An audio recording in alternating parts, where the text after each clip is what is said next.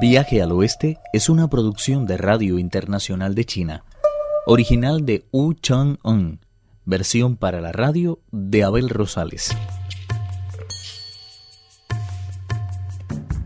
Gran rey del poder milagroso se hace llamar el monstruo que domina la aldea donde han recibido atención nuestros viajeros. Deseoso por probar la carne del monje Tang, ha congelado el río para que cuando éste decida cruzarlo poder atraparle cómodamente. El monje Tang dijo al rey mono, Regresa inmediatamente al hogar de los Chen y disponte todo lo necesario para proseguir el viaje. No te olvides de ensillar el caballo. El hielo nos brinda la oportunidad de seguir adelante con nuestros planes y no vamos a desaprovecharla. El peregrino sonrió y se dispuso a obedecer sus órdenes.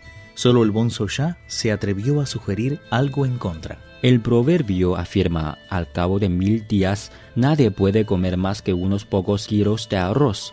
¿Por qué no nos quedamos unos cuantos días más en casa del señor Chen y esperamos a que el tiempo sea mejor antes de que nos decidamos a cruzar el río? Nunca es aconsejable actuar con precipitación si queremos huir de los errores. ¿Cómo puede ser tan poco reflexivo?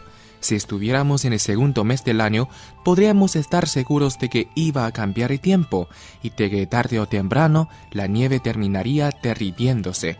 Pero la verdad es que nos hallamos en el mes octavo y el frío no tardará en ir en aumento. Si nos quedamos aquí, lo más seguro es que tengamos que esperar medio año por lo menos. Si me lo permiten, voy a probar el grosor de este hielo, dijo el cerdo con decisión y se acercó a la corriente de agua helada. Puedo propinarle un buen golpe con mi tridente. Quedará claro que no podrá con nuestro peso. Sin embargo, si resiste, no existirá ninguna razón para que renunciemos a caminar sobre él. El idiota se arremangó la túnica, levantó los brazos cuanto pudo y los dejó caer con todas sus fuerzas, descargando un golpe tremendo sobre el hielo. Se escuchó un ruido muy raro, pero el agua permaneció tan sólida como antes. Como testimonio del golpe solo quedaron nueve pequeñas marcas sobre el hielo y un inesperado entumecimiento en las manos de Pachie, que anunció riendo. Podemos caminar sobre él sin ningún peligro. Hasta el fondo está helado. Nada pudo complacer más a Tripitaka que ese anuncio. Regresó a toda prisa a la mansión de los Chen y todo cuanto podía decir era que tenía que partir de inmediato. De nada valieron las súplicas de los dos ancianos para que siguieran honrándolos con el placer de su compañía. Comprendiendo que su decisión no admitía vuelta atrás, los dos hermanos ordenaron a los criados que prepararan algo de comida y se la dieran a los peregrinos. Toda la familia salió a despedirse de ellos, echándose rostro en tierra. Solo los ancianos permanecieron en pie con dos bandejas llenas de plata y de oro. También ellos terminaron arrodillándose al ofrecérselas a los peregrinos, diciendo Siempre estaremos en deuda con ustedes por haber salvado a nuestros hijos. Rogamos que admitan este humilde ejemplo de nuestra gratitud como ayuda para este viaje. Sin dejar de sacudir la cabeza y las manos, Tripitaka rechazó el regalo diciendo Los que hemos renunciado a la familia nos precisamos de dinero.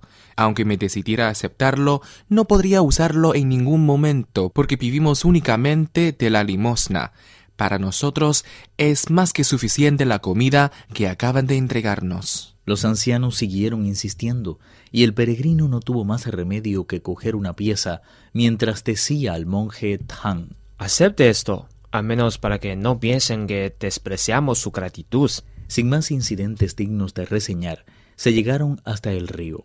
Pero en cuanto puso los cascos en el hielo, el caballo empezó a resbalar de tal manera que por poco tira a Tripitaka. Pachien volvió en paja los cuatro cascos del caballo, que en efecto se mantuvo en pie sobre el hielo sin resbalar ni una sola vez. Tras despedirse una vez más de la familia Chen, iniciaron su andadura por el hielo. La noche se les echó encima, pero no se atrevieron a detenerse ni para comer las viandas que les habían dado los Chen. Las estrellas y la luna parecieron llenar el cielo de luz propia. Resultaba en verdad fantasmagórico el fulgor que parecía emitir el cauce del río. Eso ayudó a mantener los ojos bien abiertos, tanto al maestro como a los discípulos, no deteniéndose ni una sola vez en toda la noche. Al amanecer tomaron un desayuno en extremo frugal y prosiguieron su marcha hacia el oeste.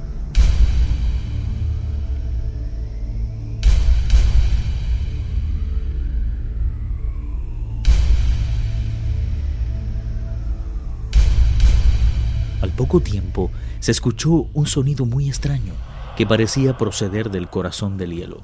El caballo sintió tal sobresalto que por poco se cae. El monstruo, mientras tanto, se encontraba agazapado bajo el hielo a la espera de los peregrinos. Pronto escuchó con toda claridad el ruido producido por los cascos de un caballo y valiéndose de la magia hizo una enorme fisura en la superficie helada.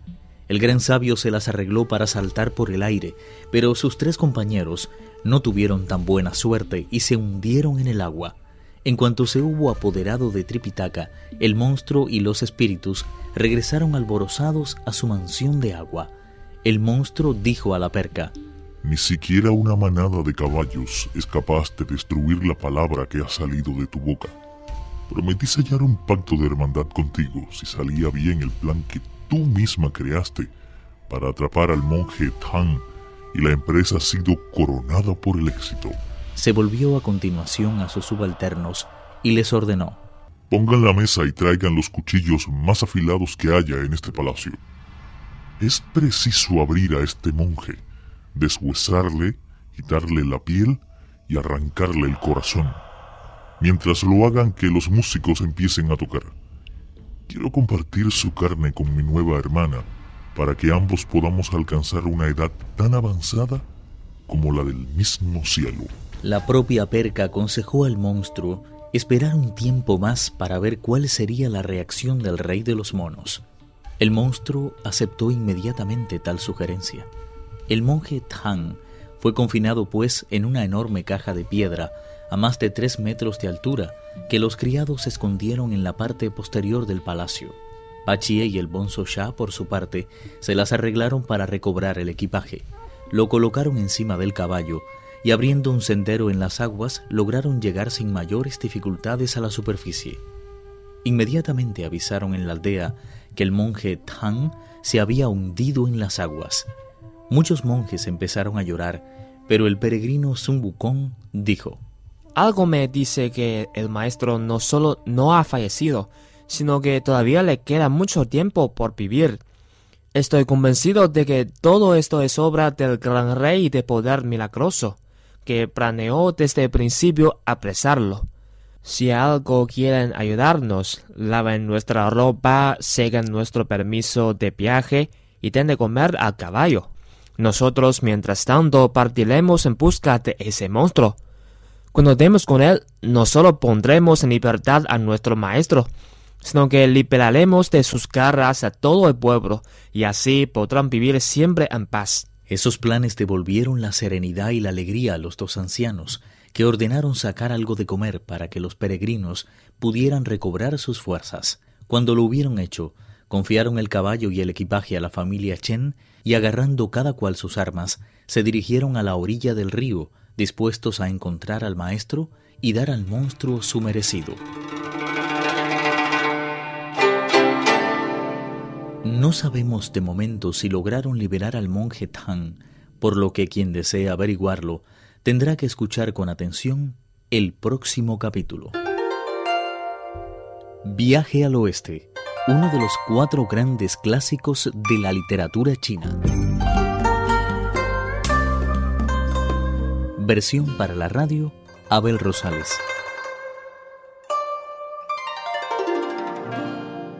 Actuaron en este capítulo Pedro Wang, Alejandro Li, Víctor Yu y Guillermo Li. Esta es una realización de Abel Rosales, quien les habla, para Radio Internacional de China.